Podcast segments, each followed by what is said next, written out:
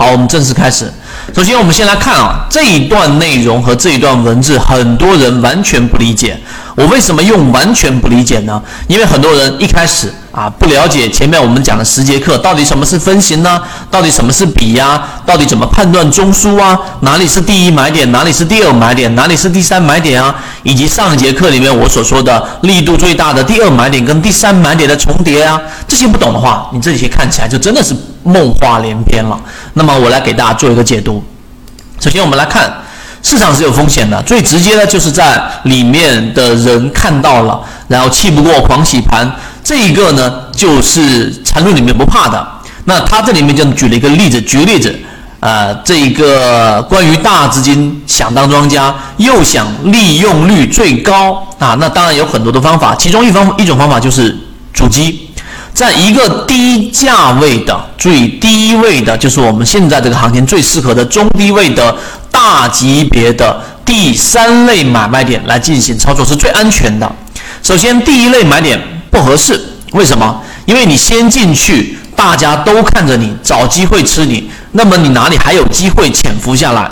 也就第一类买点，我们前面说过，它不必然就会形成一个反转。我再给大家一边讲一边帮助大家回忆。第一类买点在这个地方，这是一个我们所说的中枢，对不对？然后一只个股在这个位置上连续性的盘整，有高有低，低点当中最高点，高点当中最低点，突然间快速的下跌，MACD 形成一个背离，这个就是第一类买点。但第一类买点出现的背离，背离必然会形成转折，但它不是一个我们说必然会形成，例如说一个反趋势，或者说在这里面再形成一个趋势走势。不必然，所以我们说，在这个地方第一类买点进入呢，它是有一定的风险的。举个例子，在这地方调整，它又继续往下做一个中继呢，这就不行了。所以第一类买点并不适合啊。第二类买点呢，其实是可以的啊。第二类买点其实是可以的。我继续给大家去做这个解读。第二类买点为什么可以呢？啊，一般采取比较温柔的办法，慢慢来。第三类买点介入呢，就有点硬来的感觉了。那这里就要有一定的功力，否则吃了都不知道怎么死。这样的例子呢，第一类时间，第一类买点就这个地方，时间利用率最高，对吧？第二类买点呢，就这里面突破之后的第一次回踩啊，这是第二类买点。我再为了方便大家记忆，它这地方突破之后的次级别的回踩的第一次回踩，因为它走势必完美，它必然会有一波反抽嘛。这是第二类买点。然后第三类买点是突破之后的这一个回踩嘛，对不对？这第三类买点，那么第三类买点呢，它就有它的这一种安全性。所以第三类买点呢，它需要功力，第一时间利用率特别高啊，它不需要在一类的买点里面的等待和二类买点里面，它如果说回踩到中枢内的扩张，或者说是回到中枢内的第二类买点的偏弱，第三类买点就等于箭在弦上。这样你突然间啊，突然进去横插一刀，除非你的实力特别强，所有的资金又没有什么期限，所有所弄的题材也没有到破到没结的这种啊地步。这样的话，你他会留下来跟你折腾，这样的话就会变成持久战。所以呢，高手就高在他一定要对盘中的庄家的脾性有充分的感觉。这个就是我们前面给大家讲的什么呢？股性。啊，你其实可以回忆我们历史进化课的每一节课里面，我都是有把这一个缠论里面的内容有穿插进去的。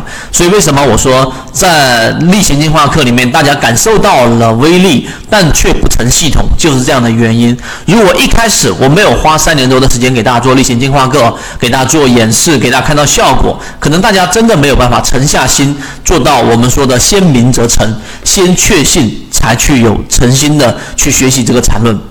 我们继续对症下药，所以对于主机的主机的目标，我们要充分的了解，这样避免陷入持久战，就是资金利用率最高的一种操作，不断的弄短差，把成本降下来，熬死对方。这样的话，前提就是资金有绝对的自由，没有期限啊！大家所有投入到股市的资金都要有这样的一种我们说的没有资金压力的资金。那主机一定要控制好量，最失败的主机就是主机成庄家，对吧？为什么呢？啊，为什么要在低位的第三类买点出手？这是为什么？第一类低位的第三类买点，低位的第三类买点出手，这个位置庄家的货已经不少了。这里面呢，除了逻辑上的判断，还有我们用的辅助季报数据的散户减少。那散户数量大幅减少，那就意味着什么？那就意味着我们所说的庄家的货不少。这两点确定了我们的成本啊，庄家的成本就在附近。所以，如果庄家在你第三类低位买点进去的时候，他进行大力的这样的一个打压，你是有实力在低位顶得住的。为什么？因为下去的空间不大了嘛。除非我们说的庄家这个钱出了问题，有的有一些庄家在底部运作吸筹之后啊，大盘环境不好，他的资金就出了断裂，那么最终可能会。他们干嘛呢？亏钱的情况之下，把所有的货都倒给你，就是打压买这一个卖压很大。如果是这种情况，那你就成全他算了。在第三类买卖点，主机资金实力是很重要的。所所谓的资金实力啊，并不是说大家有好几个亿或几千万的资金，不一定。你哪怕是几十万，或者说一两百万，那你的资金在仓位配比上，你去控制好都是没有问题的。关键是要顶住。这种突变的方向打压，所以一定要记住，只能在低位，不能与庄家的操作成本太远。所以在低位啊，这样的一只个股，这么前面有中枢，对吧？这是一个下降趋势，看左上方，然后呢，这里面形成第一类买点，有可能是说它回到这个中枢内的第二类跟第三类买点的重叠，你在这个位置进去，它就是我们说资金利用率最高最高的了。所以你看，其实并没有那么复杂。如果你把缠论的这些基本功给搞定了，其实并没有那么复杂。我们来看实战。